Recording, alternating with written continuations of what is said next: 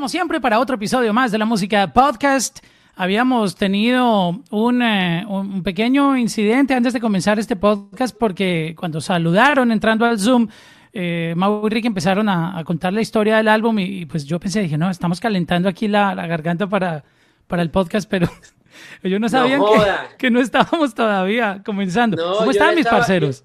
Yo, yo ya había empezado a hablar porque claro, entramos, los saludamos, tal, tal. ¿Cómo han estado, muchachos? Cuéntenme cómo están, cuéntenme cómo viven. Oye, dije yo, listo, aquí agarra de chaquiti. Pero tú sabes qué es lo peor, Mau, que nos ha pasado, te lo juro, que una persona como que en medio, antes de entrevistarnos, nos hace preguntas también como en formato entrevista. ¿sabes? Sí, tú, sientes que la este entrevista comenzó. Y uno dice, bueno, no me dio pie para empezar, pero yo le meto. También no te ha pasado, nos pasó la otra vez, que entramos al Zoom. Hey, hola, hola, hola, hola, ¿cómo están? Cuéntenme, ¿qué les ha parecido ese no sé? Y uno dice, bueno, de una ahí, sin vaselina. Esto fue sin vaselina. Sí, directo al grano. No, es... Um, exacto, son, son diferentes estilos y, y creo que, bueno, esto, esto también hace parte de, de, la música, tener diferentes estilos y, y hablando de ustedes es, es, es increíble porque el el que han creado, ustedes han logrado generar una, una, una cultura pop con, con, lo que trajeron. Y, y, estoy hablando de este tema, ¿saben por qué? Y, y, me gusta, a mí me gusta ser muy sincero con, con, las cosas. Cuando recién yo escuché hablar de ustedes, pues yo no, yo no traía la referencia, no venía conectado desde que comenzaron, entonces yo um, creo, recuerdo que los vi una vez en un en una conferencia de agencias de publicidad aquí en Miami, tuvieron un show yo. Seguro. en el Fountain y yo dije, yo, ¿quiénes, son ellos? Yo he, tocado, yo he tocado hasta, no jodas. no, es, no, eso era durísimo porque ahí estaban todos los clientes durísimos de los sponsors. ¿Eso fue cuándo? ¿En el Fountain Blue? 2016, creo. Sí, sí, total. Total, esa fue la primera presentación con, eso con el Fountain Blue y, nuestro manager esa fue la primera presentación que tuvimos donde nuestro manager estaba ahí con nosotros. Sí, aquí ahí, um, yo escuché la música y dije, wow, estos tipos están locos. Primero dije cuando lo escuché porque dije, se están metiendo en, en, una candela durísima. En, en, el momento donde el reggaetón, tú sabes, solo se hablaba reggaetón, reggaetón. Yo, wow, estos, tipos están locos. Fue lo primero que yo pensé y dije, y, tú sabes, a uno se le vienen mil cosas. No, se van a descocotar. No, no van a claro. Yo también lo pensaba. Sí, sí, porque no dice, y, yo estoy siendo sincero. No, no, no es que no creía, porque no estaba muy enterado de, lo que ustedes estaban haciendo.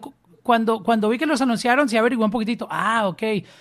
Eh, yo recuerdo haberlos visto una vez en, en, la televisión en Colombia, en jurados, en el concurso de, de, canto. Y yo, ah, ok, ok, fui, pero no, no estaba muy, siguiendo muy la carrera eh, de cerca, pero de ese momento como que dije, ok, empecé a prestarles atención. Cuando empiezo a ver la evolución y digo, wow, estos, tipos la tenían clara desde el inicio, solo que a eso es que se enfrenta un artista cuando quiere proponer algo y defenderlo sin tener que irse por, tú sabes, el camino de estamos haciendo las cosas así, un, dos, tres, tienes que hacerlos igual entonces quería tocar ese tema y de verdad que los felicito porque ustedes son, son increíbles, creativos a morir. Te lo agradezco, te lo agradezco mucho porque definitivamente, o sea, desde que tú nos viste en ese momento estábamos tratando de proponer y decir, vamos a cambiar las cosas desde tal.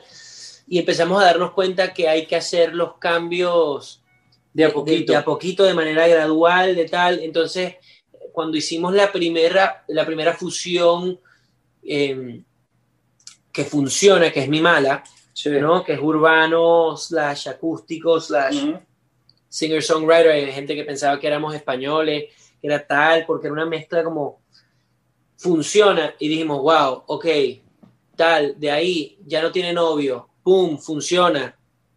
Oye, desconocidos, pum, la boca, mm. pum, bota.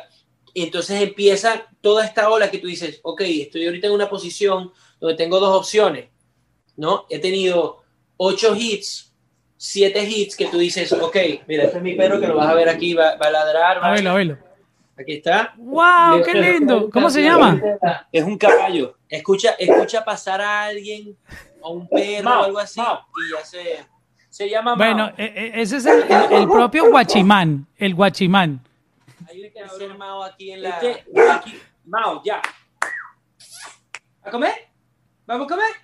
Ah, ok. Entonces, te contaba que uno tiene dos opciones cuando, tiene, cuando tienes el éxito detrás, ¿no? Dices, o me repito y vuelvo y sigo haciendo lo mismo que, que ya me funcionó, ¿no? Y hago un disco que se parece al anterior, o vuelvo a intentarlo y vuelvo a arriesgarme y vuelvo a inventar algo nuevo, no solamente por lo bien que me hace a mí artísticamente estar en constante crecimiento, sino por el miedo que sentíamos de entregarle a nuestros fans el mismo álbum que el anterior. El álbum anterior tiene como 4 mil millones de reproducciones y uno dice, 4 mil millones de reproducciones.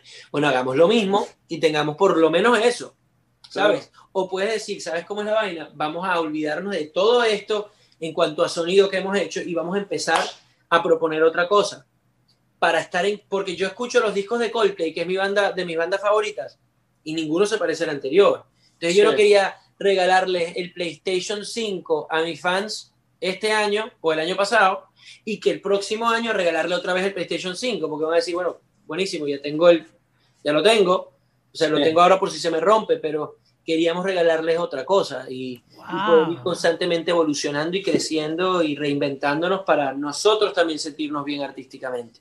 Has hecho una comparación durísima y en la tecnología es igual. Cuando anuncian, y no estamos eh, recibiendo sponsor de, de Apple, pero cuando el iPhone sale, la gente dice, bueno, muéstrame, yo quiero saber qué cosas nuevas trae, porque si va a ser igual al teléfono que tengo, yo no lo voy a cambiar. Exacto, no me voy a gastar el dinero en, en lo mismo que ya vengo. ya tengo. Por más que tengas otro color diferente, o ahorita me, lo ofreces en azul, pero son los mismos gigas, la misma cámara, la misma tal, no te interesa. Si te está ofreciendo algo nuevo, ah, wow, mira, es otro teléfono porque ahorita tienes, pues, tienes tal capacidad de tal es lo mismo, o sea, nosotros quisimos reinventarnos de nuevo y el próximo álbum, no va a parecerse Refresh tampoco. Oye, antes de, sumergirnos en, Refresh, eh, para analizar el álbum, porque yo creo que merece un, análisis profundo por, por la cantidad de, propuestas de sonidos que tiene. ¿Cuál fue ese momento más duro de ustedes en el proyecto tratando de defender el sonido en medio de una industria que mucha gente trata de pelear por lo que ya está hecho y mira, no, no pelees con la corriente, esto hay que grabarlo así, hay que hacerlo así. Y ustedes con el sonido claro, que me gusta mucho eso y, creo que esto inspira a muchos otros artistas que están un poco confundidos con gente diciéndoles por aquí, mira, no grabes pop, eh, Típico. Eso, eso no sirve, eh, hace esto y los tienen locos que los confunden. No, hasta los mismos artistas urbanos le dicen, graba música urbana, pero así, que se parezca a tal. O, mira, ¿qué está sucediendo? O sea, y, terminamos los artistas todos sonando igual. Porque entonces hay un éxito, pega, qué sé yo, eh, mi gente. Ok, guys, estamos buscándolo como mi gente. Todo el mundo tiene un drop hoy, en ese momento. Pasa hoy. O sea, nuestro productor John me dice, tú no sabes la cantidad de gente que me llama y me dice, oye, estamos buscando algo como papás de Mau y Ricky, como papás, me dice, cabrón, o sea, dos por semana me llaman con eso. Y es, a mí me halaga y me encanta eso, pero en realidad el artista, no, que esto los inspire no hacer una, no hacer, o sea, Bad Bunny salió una semana después de nosotros, el álbum, y también tiene influencias de rock, ¿no? Entonces lo que no quisiera yo ahora es que ahorita va a sacar el álbum tal otro artista y también influencias de rock. Y otro artista influencias de rock. Entonces, ahora todos sonamos a eso. O sea, yo creo que esto es lo que tiene discos como el de como Refresh, como el de Bad Bunny, tienen que ser álbums que más bien inspiran al artista a decir, puedo hacerlo, como dice Bad Bunny, puedo hacer lo que me dé la gana. Exacto. Eso, eso ha sido lo, que siempre nos ha hecho fanáticos de la música, esperar un álbum, wow, salió con esta locura y es lo que nos gusta a los fans. Pero volviendo a la pregunta, ese momento duro, porque tenemos que ayudar a inspirar también nuevos talentos. Sí por el que ustedes pasaron en el proceso de defender ese sonido. O sea, cuéntame un, momento complicado. Yo creo que hay dos momentos en los que uno podría llegar a verse complicado. Eh, el principio, en la decisión de, decir, oye, sí, ¿sabes? O sea, sí hago esto o no. tardó 12 años, ese, o sea, no en la decisión, sino el picar piedras antes de que las cosas empiecen a funcionar. Tiempo, o sea, hay gente que graba su primera canción. Pero yo creo que él dice eh, dentro de este... sí, del proceso de, ustedes. ¿Del disco o de nuestro? No, no, de, cuando comenzaron ustedes a, ah, explorar y a, defender ese sonido inicialmente, que es, la parte complicada. Es el, el, lo más complicado es, en mi opinión, que el artista consiga su identidad. Sí. Nosotros hay artistas que consiguen la identidad con el primer tema. Hay artistas que lo, que lo consiguen a los 12 años como nosotros. O sea, nosotros en esa exploración de decir quiénes somos, porque aparte de nosotros haber nacido en una casa musical, cuando tienes una como una figura tan importante en tu casa, más allá de, ah, qué fácil se les hace, por, en realidad es qué difícil es conseguir quién carajo soy. Mm. Porque estás, oh, quiero dedicarme a la música, buenísimo, mira, estos son los productores con los que yo trabajo, con los que yo hago, con ellos mezclo, con ellos hago, con ellos tal, y tu identidad no es tal cosa porque estás jalando de, de la misma fuente de inspiración, como quien dice, por tener una figura tan importante en tu casa. Y no fue hasta que nosotros dijimos, oye, tenemos que dejar de, de tocar capaz en la banda de nuestro padre o tenemos que, no, no, tenemos que pensar que nuestro legado está en hacer baladas como nuestro papá también, sino de qué manera nuestras influencias, lo que escuchamos, lo que tal, y ahí es donde nace alguna canción como Mi Mala. Y en el momento que sale esa que ya tiene nuestra identidad, ¡pum! conecta. De hecho, nos contó Balvin. Balvin es muy pana nuestro y nos dice unas cosas que yo a veces yo le digo, cabrón, sea, tú deberías, sube una story diciendo eso. O sea, nos dice cosas como, ustedes no saben lo que ustedes han hecho por la música pop, dice. Lo que ustedes han hecho por la música pop y esa fusión y tal. Cuando yo escuché Mi Mala por primera vez, antes de conocernos, yo hice una apuesta de que esa canción iba a ser número uno en Billboard. Dice, yo sé que esa canción iba a ser número uno, número uno, número uno. Y nosotros, como en ese momento estábamos todavía que la disquera ni que nadie realmente tenía nada asegurado de que iba a funcionar, nadie le metió como, la, como demasiado protagonismo al lanzamiento, sino como que salió... Vamos a ver qué pasa. Vamos a ver qué pasa.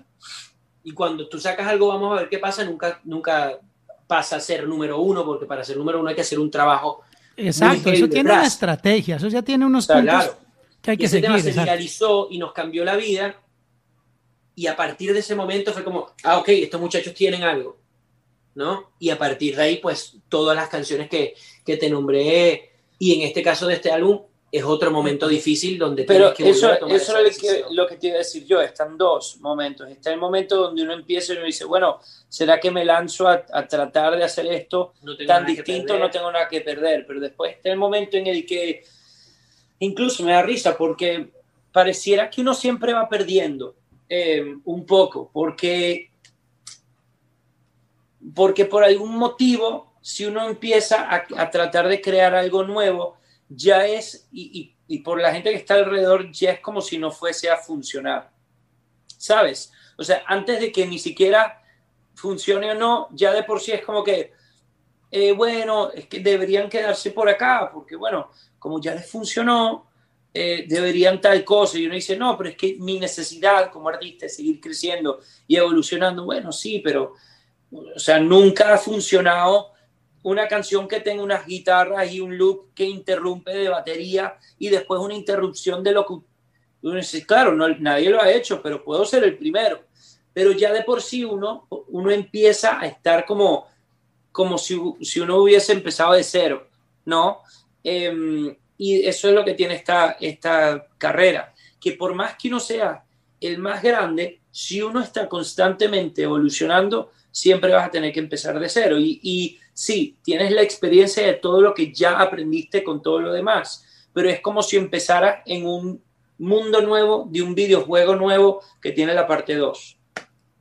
Wow, qué, qué, qué, interesante todo esto que, que, me están contando. Y lo de Balvin, increíble, porque él, yo considero que él es uno de los mejores A&R que hay, dejando la parte oh, artística de él a un lado y dejando eh, su, su, su, parte como cantante. Él tiene un oído eh, ya lo ha demostrado. Mi gente, mi gente es una canción que, que no creó él. La, existía con Willy William y estaba sonando en, en, Francia y el tipo la escuchó y dijo, esto en español la rompe a nivel global. y hasta el mismo Willy William no, o sea, él le siguió la corriente, me contó la historia, pero él, él decía, sí, yo no creo que esto vaya a llegar tan lejos como, como, como él me lo está diciendo. Y mira lo que pasó. Eso, eso es tener oído. El, el oído de él está súper afilado. Y nosotros estamos, nosotros, aparte de ser grandes amigos de él, porque son, porque yo lo quiero mucho, te podría decir que de mis amigos de esta industria, o sea, aparte de mi familia, que incluye a Camilo, eh, Yatra, Turizo y Balvin. O sea, Balvin, nosotros le mandamos el disco antes de que saliera, nos dijo cuál era su favorita, le encanta, o sea, el tipo, el tipo, las flores que nos echa de, de que ustedes, que solamente nosotros podemos hacer lo que hacemos. que eso es muy chévere, porque yo soy, yo sé que yo soy el número uno en ser Mau y Ricky. Y Balvin es el número uno en ser J Balvin. Yo sería un pésimo J Balvin. Y ahí sí me podría llegar a yo comparar con los números de J Balvin o con las cosas de J Balvin y decir, ok, yo estoy tratando de ser como él, entonces, ¿cómo en esa escala a dónde estoy yo al lado de él?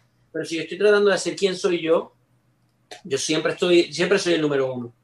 Y él es un tipo también que siempre es el número uno en ese sentido. El tipo está siguiendo su camino y, marcando tendencia y, y nosotros por nuestro lado haciendo, haciendo lo, lo mismo y lo nuestro. Ahora sí, metiéndonos de lleno en, Refresh, hay una canción que mm, quiero mencionarles. Obviamente vamos a hablar de, algunas que ya están volando solas, porque la gente ya empezó a, tener sus favoritas, pero hay una que me dejó a mí como que, wow, esta canción me, me gusta, quiero tenerla en repeat. Y es esta. Yo me empezaba a acercar, tú me empezaste a bailar. Estoy muriéndome por ti otra vez, otra vez. Mira, esta yo ya la quiero tener en repeat. Eso. O sea, ya, ya, la tengo lista para, darle repeat porque te ponen un vibe. ¡Wow! Hábleme de esta canción, que está buenísima, Alcohol y Humo.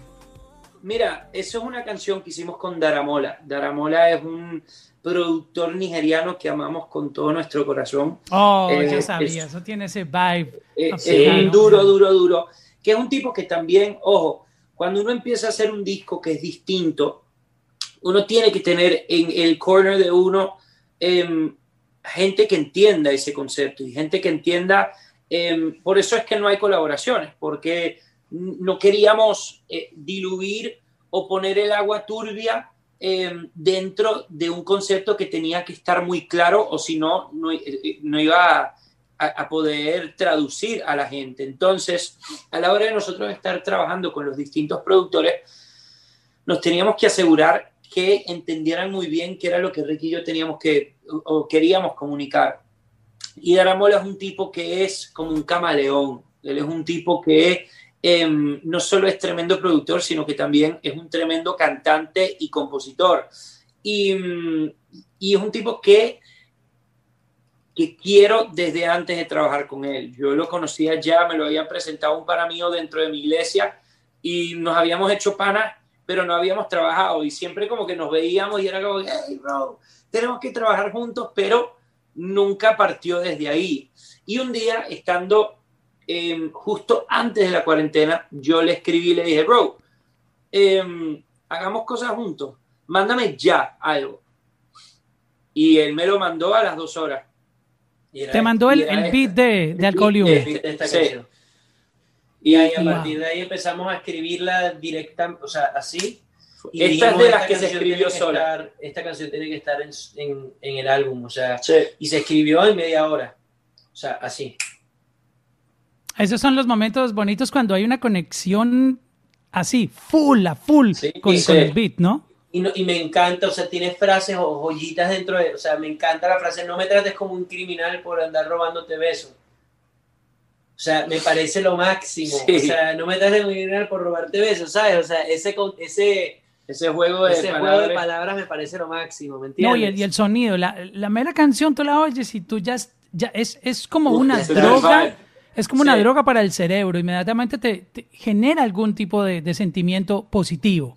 O sea, te pone contento. De verdad de eso se trata, men. O sea, de eso se trata este álbum. Este álbum, o sea, yo sé que es aparte, yo estoy agradecido por todo lo que está sucediendo con el álbum, porque, o sea, oye, desde el primer sencillo, Papás es un éxito para nuestra carrera muy grande, o sea, histórico en muchísimos sentidos dentro de nuestra carrera. Em, pero esto es un álbum que yo sé que es de los que generan eso que estás diciendo tú. Es algo que tú lo escuchas y ya de por sí te enamoras del artista y te enamoras de lo que está sucediendo porque dices, esto no se le ocurre, o sea, esto no está dentro de un álbum de cualquier otro artista. O sea, si quieres conseguir algo así, te vas. ¿Sabes? O sea, yo sé que si yo quiero escuchar algo como Balvin, tengo que escuchar a Balvin, no puedo escuchar ninguna imitación. ¿Me entiendes? Y nosotros con este álbum estábamos persiguiendo ese sentimiento que dices tú, que lo escuches y dices, oye, estoy feliz, estamos todos en cuarentenado, somos haciendo una rutina específica dentro de nuestra propia casa, quiero poder liberarme a través de los oídos y escuchar una canción como La Moto, o Papás, o Fresh, o La Grosera, cagarme de la risa, gozarme la vaina, tal que el día que abran las discotecas, que ya, bueno, que ya las abrieron, pero el día que se abran alrededor del mundo y que puedan sonar estas canciones en la discoteca, van a cobrar otro sentido también. Pero, pero te agradezco mucho lo que dices y te agradezco mucho por hablar específicamente de Alcohol y Humo, que es una canción que nos gusta mucho y hemos visto especial conexión de parte de la gente con esa canción. Sí, yo te lo, te lo puedo asegurar que la voy a tener en repeat mucho tiempo porque soy de ese tipo de personas que cogí una canción y no la suelto. Sí, la pongo de primera en un playlist y Repeat. Me pasa. Me pasa. Yo estoy así con. Bueno, ya con Refresh lo tuve en repeat. Desde antes que salió y después de que salió. Desde junio estaba en repeat en nuestra casa. Pero em, estoy así con, con varias del disco de Bonnie. Estoy varias, o sea, muchas, muchas. La de Se tan gana de Tú me dejaste. Uf, dura esa también. Qué buena canción. Durísima. Eh, que están proponiendo cosas diferentes, que son tan distintos a nosotros y saber que, que cada quien, o sea, yo, yo siento que esta cuarentena, y lo dije desde el principio, em, que, que, empezaron a encerrarnos, esta cuarentena va a sacar, de aquí van a salir artistas, eh, los artistas que, que, que, vamos a sobresalir, ya de una vez estaba yo declarando, los artistas que vamos a sobresalir en esta cuarentena son los que estamos proponiendo cosas diferentes. Y de hecho sabíamos que iba a generarse dentro de la misma industria una variedad que no habíamos un momento que iba a ser spaghetti y de repente tienes un artista como él, como Bonnie, como, como Camilo, que, hace de repente una bachata, una bachata, como el alfa. Y dices, ¿what?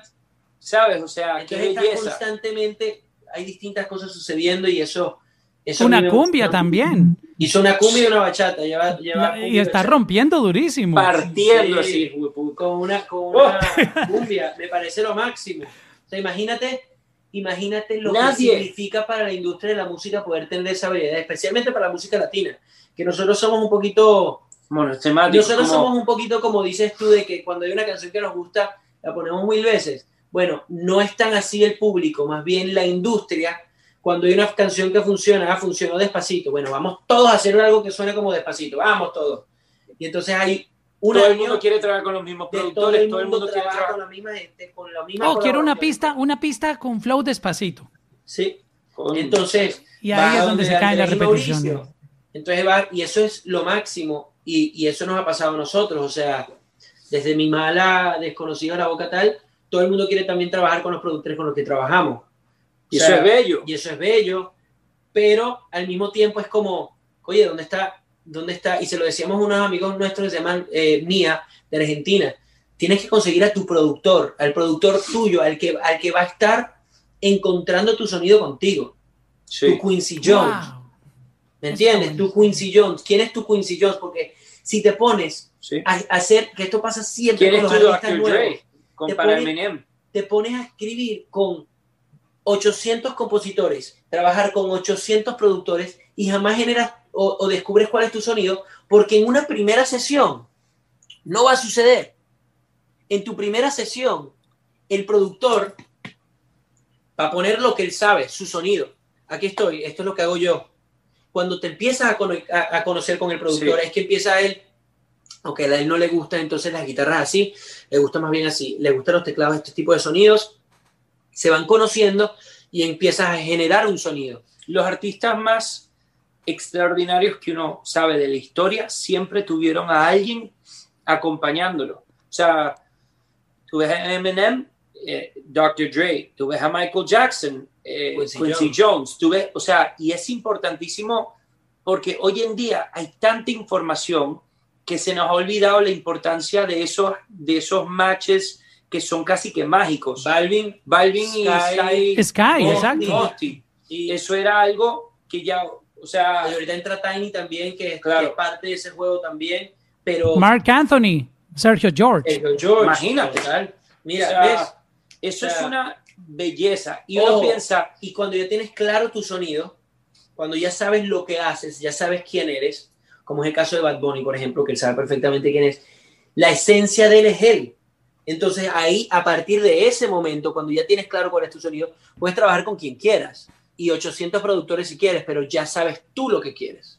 Exacto. O sea, yo sé que yo, trabajo con Tiny, con John, todo, pero si el día de mañana me toca trabajar con otro, con, Daramola, con Daramola, ya yo sé lo que me gusta. Y Daramola ya conoce cómo sueno, entonces él puede aportar distintas cosas, pero mi esencia es mi esencia. ¿Sabes? Es que en, muchas oportunidades se dice, no, tienes que trabajar con muchos productores, buscar variedad, y, a lo mejor en esa búsqueda de variedad lo que haces es perder identidad por, por, estar todo el tiempo cambiando. Sí, Eso en mi opinión, y yo se lo he sugerido a amigos, eh, artistas nuevos míos que dicen, estoy, tengo que sesión con tal y con tal y con tal y con tal y con tal. No, me encanta y absorbe todo, pero de ahí no vayas a sacar, por más que saques un palo, que saques y des un palo, buenísimo. Exacto. Es lo mismo la identidad no está ahí igual. Exacto. Es como cuando uno eh, sale con 10 mujeres diferentes. Jamás vas a poder ser feliz con ninguna. En cambio, te dedicas a una, le eres fiel, sacas adelante la relación y generan un, vínculo súper super duro.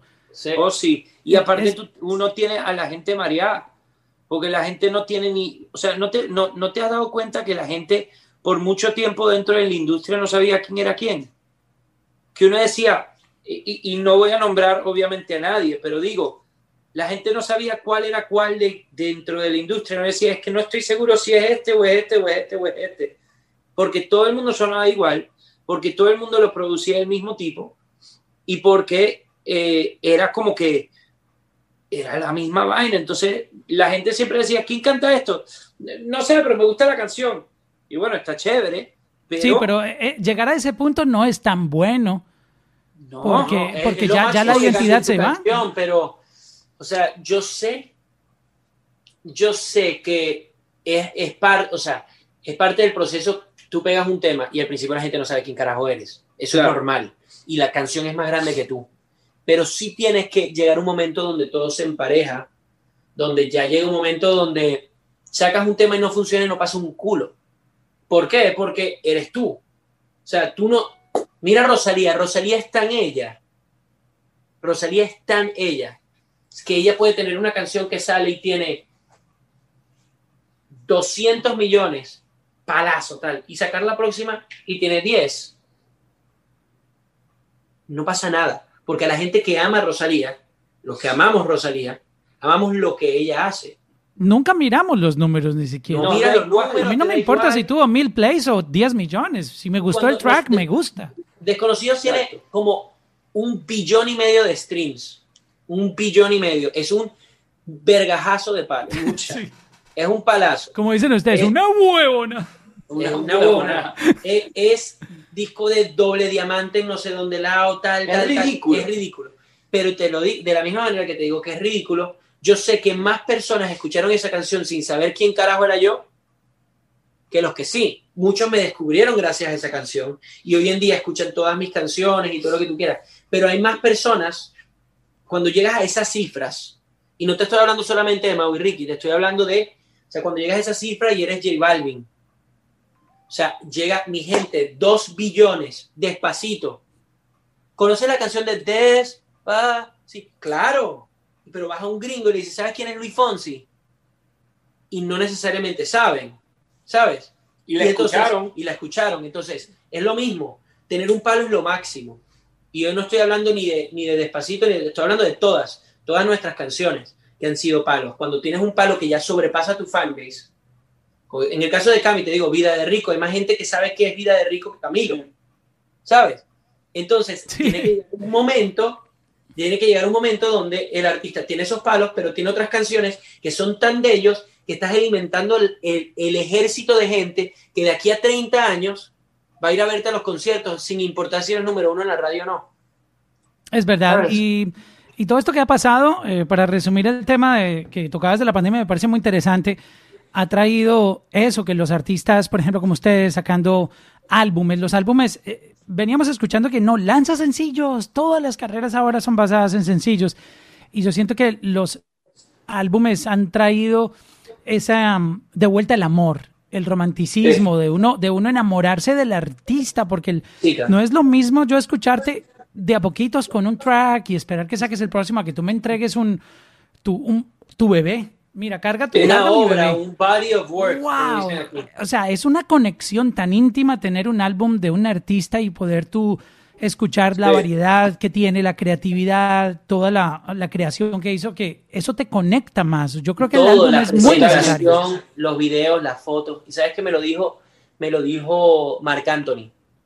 Estábamos en su casa y eh, estábamos hablando de la vida, tal, de todo, de la música. Y él me dijo, guys, esta, esta moda de lanzar sencillos y sencillos y sencillos sin hacer álbums, eh, perjudica al artista. ¿Por qué, Marquita? Dice, tú necesitas sacar obras. Esta es mi obra. Vas a tener palos y canciones que van a sobresalir, pero tú necesitas sacar una obra. Porque es casi como, uno también lo hace por to play it safe. Tú sacas sencillos y dices, funciona, funciona, enfoco toda mi energía aquí, toda mi energía aquí, voy sacando canciones, ¿no? Pero cuando sacas tu obra, es lo que dices tú, permites que gente se suscriba a ti y que diga, me voló la cabeza con lo que hicieron, me voy a suscribir a este artista porque quiero ver con qué van a salir próximamente. Entonces, Recuerda que no todo el mundo está detrás de lo comercial de un artista. Hay gente que no quiere su, lado B. Y él me dice, hey, ustedes, tal, estábamos ahí, yo había invitado a su casa a un par de amigos artistas también y decía, Sí, porque ustedes todos tienen canciones que tienen mil millones de reproducciones y dice, ok, tú tienes mil millones de reproducciones, ¿verdad? Sí. ¿Cuántas de esas mil millones de reproducciones van a tus conciertos? Bueno, la verdad es que ni un, ni un 1%. Con 20 mil tú ya llenas el American Airlines Arena. Ya llenas, o sea, tú, hay, las giras más exitosas son 2 millones, 3 millones de asistentes. Y es como 3 millones de asistentes es una locura. ¿sabes? Entonces él dice, tú necesitas a la gente que se enamora del track 7, del track 8, del track 3, que son la gente que van a parar. Yo el disco de Coldplay que me hizo a mí cuando yo, cuando yo no tenía donde carajo caerme muerto en plata, eh, eh, de dinero, gastarme 350 dólares para mi entrada y de regalo de wow. de mi hermano 350 dólares para su entrada, que eso era, significaba para mí, o sea, no voy a, voy a comer, o sea, no voy a comer nada este, este, mes. Pero mac and cheese. mac and cheese. y maruchan. El disco que me, hizo, que me hizo llegar a ese punto de fanático es el disco que menos álbums ha vendido de Coldplay, que es el de Ghost Stories, que a mí me parece su genialidad más grande. Entonces, cuando Mark me dice eso, a nosotros se nos cierra todo lo que nosotros ya veníamos trabajando de Refresh y nos confirmó. Es decir, cabrón, es que nosotros tenemos que estar trabajando en, y construyendo es en eso. Y, y, como dices tú, es muy bonito, es muy bonito ver cómo artistas están volviendo a eso también, no solamente nosotros, no estoy diciendo que nosotros somos los Es que, imagínate tú, tú sacas un sencillo y yo solo te voy a dedicar tres minutos. Ya terminó mi cita contigo. Si tú me mandas un álbum, yo me tomo el tiempo de escuchar esa hora, esos 45, esos 50 minutos. ¿Tú te imaginas la diferencia de una reunión de tres minutos a una de 50 minutos? Cambia, bueno, imagínate conocer a una muchacha. Exacto. Póntelo así. Tú en tres minutos no la conquistas, o sí, pero lo más probable es que no. En media hora tienes muchísimo más probabilidad de poder robarle el corazón a una persona, más que en dos minutos y medio, tres minutos lo que dura la canción, es verdad. No, están pasando cosas increíbles. De verdad que los álbumes a mí me, ponen muy contento. Yo lo decía ayer, estoy feliz con lo que está sucediendo. Sí. Estoy literal por una de las primeras veces, creo que de mi vida, ya después de que yo pegué el primera, la primera canción que conectó. Estoy por fin dentro de una industria que me hace crecer, que siento que tengo que estar trabajando muy fuerte para poder keep up with the brilliantness, ¿sabes? Porque yo, yo he podido maybe keep up with con, con, con comercialidad, pero con, con, con with brilliance.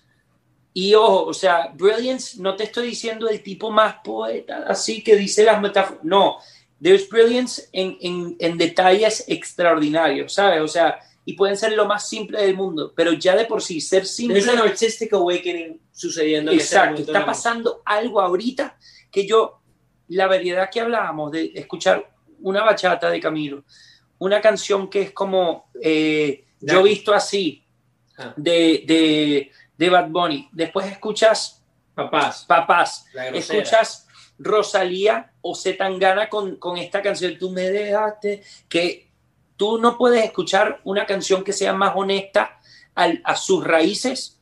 O sea, ninguna canción de Zetangana ha sido más honesta con sus raíces como la que él acaba de salir. Sacar y no hay canción que haya conectado más que esa de él. Entonces uno se empieza a dar cuenta que cuando uno es genuino 100% con lo de uno, la gente conecta. La gente conecta. Guys, prométame que vamos a tener una segunda parte de esta conversación porque por motivos de, compromisos de, en, su calendario vamos a tener que, cortar aquí, pero... pero 25 minutos, 25 minutos tarde para, para otra, pero es que la estoy pasando también. Yo le venía haciendo señas acá abajo a Mao, diciéndole, cabrón, qué delicia de conversación. Pero te lo juro, cada vez que yo he hablado con tu, contigo, Tocayo, cada vez la he pasado espectacular. Cabrón, Muchas gracias. yo, yo me imaginaba que ni se acordaban de mí. Estás loco, es que se nota que eres un amante de la música, que haces tu trabajo con excelencia y eso es parte de lo que nos hace a nosotros quienes somos. O sea, nosotros somos, perseguimos la excelencia con nuestro trabajo y ver y poder estar con una persona hablando que es excelente en su trabajo. Oye, es un deleite poder hablar. o sea, si tú no hubieses escuchado el álbum y me haces las cuatro preguntas que me hace todos los que, los que me hacen preguntas, eh, coño, uno, uno, las contesta en, automático. en automático. Tener así una conversación que me motiva y es, y es más, para mí como artista, yo quiero que mis fans escuchen esta entrevista. Bueno, entonces, la vas a compartir cuando salga. Por eso, te lo juro que, cuando salga, yo voy a compartir este link porque yo quiero que mis fans escuchen lo que, te, lo que tuve para decir, lo que me preguntaron. Entonces te agradezco mucho porque de verdad he disfrutado mucho, sí, mucho la extraordinario. Y lástima, claro tu, lástima tu otra mitad del dueto, del dúo Ricky, que es una lástima. Eso yo paso por lo mismo, mi bro. Los Ricky. Sí, volvemos con el cuento. En este, en este Zoom estamos Mau y Ricky, los artistas, y está Mau el podcaster y Ricky el DJ. Ricky es DJ y está con nosotros ayudándonos en la producción. No, pero vamos a, programar una segunda parte de esto porque quedaron muchas preguntas del álbum que quería hacerles. Pero bueno, eh, de verdad que aprecio mucho esta conversación. Creo que los fans se van a llevar un, una una información muy interesante y, una nueva visión de, lo que ustedes eh, sienten de, de, su hermano. Te, lo agradezco. Y por favor, sí, dile, dile a Sara, a Sara, Sara y a Cris y a todos para que sepan que sí, para hacer la segunda parte de la entrevista, para, terminarla. Perfecto, muchas gracias.